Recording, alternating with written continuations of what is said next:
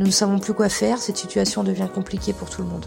Prenez toutes les précautions nécessaires et allez vous faire soigner.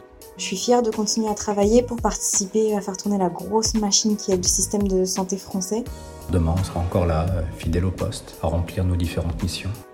Bienvenue dans Les Mains dans le Covid, le podcast collaboratif qui donne la parole aux professionnels de terrain, ceux qui travaillent encore sans être confinés, avec ou sans matériel de protection, sans masque, sans gants, sans surblouse, sans gel, qui ont su s'adapter et dont on parle peu, dont on ne parle pas. Un grand merci à Marjorie, ma sœur kinésithérapeute, Fauzi, radiologue libéral, Vincent, bénévole de la Croix-Rouge, ainsi qu'aux techniciens en centrale nucléaire et à la maraîchère qui ont témoigné anonymement. Merci de m'avoir confié vos témoignages pour ce troisième épisode. Je suis commerçante sur les marchés en fruits et légumes. J'ai arrêté les marchés dès l'interdiction. Je comprends tout à fait qu'il faut être vigilant et interdire au maximum les endroits où l'on peut réunir beaucoup de monde, mais je pense que les marchés plein air sont moins dangereux que d'être confinés dans un endroit fermé comme un centre commercial. Certes, des mesures de sécurité ont été prises dans tous les magasins ouverts, mais les gens touchent à tout, se servent tout seuls et tripotent à tous les produits. Que sur les marchés, je ne dis pas qu'il n'y a pas de risque, mais les gens n'ont pas le droit de toucher à la marchandise. Seuls les commerçants touchent et servent les clients avec des gants qui changent régulièrement. Pour ma part, c'est ce que je faisais. J'avais aussi du gel hydroalcoolique. Je mettais un masque et avais installé des caisses devant mon étalage pour appeler les hermès de sécurité aux clients. Aujourd'hui, nous avons l'occasion de reprendre un marché le jeudi, mais pour l'instant, nous ne le faisons pas, car étant à notre compte, nous avons aucune aide. Donc on se pose la question, est-ce que ça vaut vraiment le coup de faire la route pour acheter de la marchandise et prendre le risque de travailler normalement, sans doute pour pas grand-chose et risquer de tomber malade c'est pourquoi nous avons pris la décision de reprendre notre activité, mais que par livraison.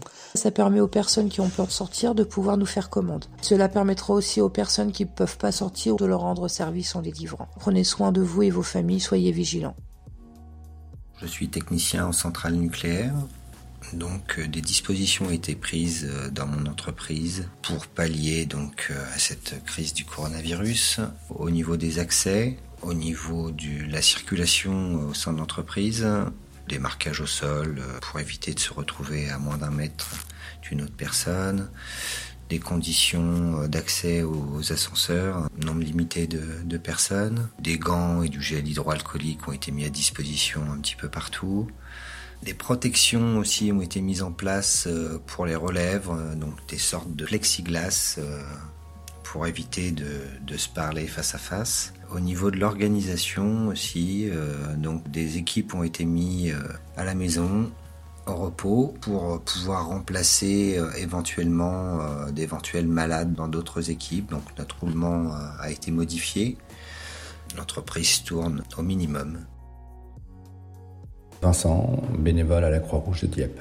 On a pour mission d'assurer un, lien social, apporter des colis aux plus démunis, aux personnes isolées, âgées ou, plus jeunes, à tous ces oubliés du Covid. Notre mission est, d'assurer un suivi, une aide tous les jours, on part pour aider, apporter des colis alimentaires, des médicaments, parfois dépanner avec du, mobilier. Mais dans un coin de notre tête, on se demande si le Covid-19 ne euh, sera pas avec nous ce soir quand on rentrera à la maison. Au risque de contaminer femmes, enfants, on met euh, toutes les sécurités possibles. Masques, gants, solutions hydroalcooliques. On applique les mesures barrières. On les explique aux bénéficiaires. Le but étant aussi de faire la prévention et éviter que ces bénéficiaires grossissent la liste des victimes. La vie ne s'arrête pas avec le Covid-19 et la misère non plus. Je m'appelle Fauzia Meki, je suis médecin radiologue libéral vivant et exerçant à l'île de la Réunion. Nous, les médecins libéraux, dans nos cabinets, nous prenons énormément de risques avec notre personnel manip et secrétaire. Nous manquons cruellement de matériel de protection.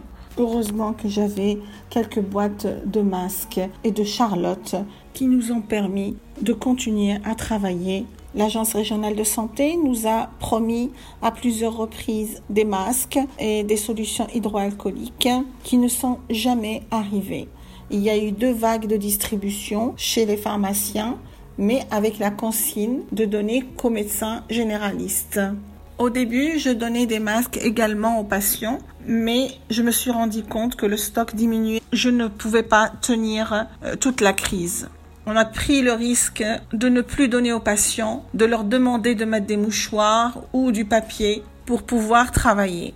Finalement, l'ARS m'a livré trois boîtes de masques chirurgicaux et un litre de solution hydroalcoolique mais nous n'avons pas de surblouse. On essaye de changer nos blouses le plus fréquemment possible. Je reçois des patients plus lourds avec des pathologies qui à la base étaient très simples et qui se sont compliquées en absence de diagnostic et de soins, étant donné que le patient ne prend pas le risque d'aller voir son médecin. On dit qu'il faut attendre les urgences ou faire que les cas urgents. Mais comment un patient peut savoir qu'il est dans une situation d'urgence. Il faut aller voir votre médecin et c'est lui qui jugera de l'urgence. Je m'appelle Marjorie Smet, je suis masseur kinésithérapeute dans un centre de rééducation pour enfants au sud de Rouen.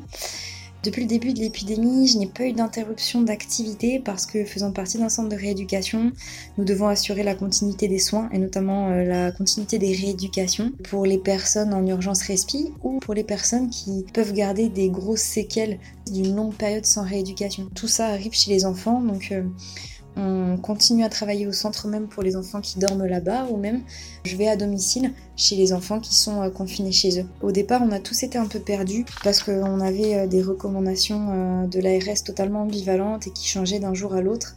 On était tous conscients d'avoir besoin de protection mais qu'il n'y en avait pas assez. On nous a dit, pour certains d'entre nous, notamment en rééducation, on a été un petit peu négligés, ne portez pas de masque, c'est pas la peine. On savait très bien que c'était pas logique, que c'était pas des décisions euh, d'intelligence, mais des décisions euh, de circonstances et on a eu l'impression d'être un peu pris pour des idiots, ce qui au départ a provoqué un petit peu de tension. Mais aujourd'hui, tout ça c'est beaucoup mieux. Déjà, on a réussi à avoir un petit peu de matériel donc, qui permet de, nous protéger un minimum et de protéger nos patients. On dans le feu, on travaille, on se pose plus de questions, on fait du bon travail, on fait du mieux que nous pouvons. Euh, même si parfois on a l'impression que c'est pas encore assez. Voilà, on est dans la solidarité, dans la positivité. C'est vrai que c'est, ça semble idiot, il faut pas faire les choses pour la reconnaissance, il faut faire les choses selon ses valeurs. Mais soyons clairs, euh, se sentir soutenu, se sentir reconnu, ça fait beaucoup de bien, ça donne un sacré coup de fouet à la motivation. Donc euh, merci à tous les gens qui nous disent merci dans la rue, merci pour le courage que vous nous donnez et c'est grâce à vous qu'on continue.